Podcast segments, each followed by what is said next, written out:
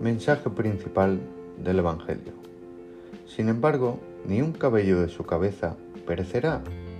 Si se mantienen firmes, conseguirán la vida. Breve meditación.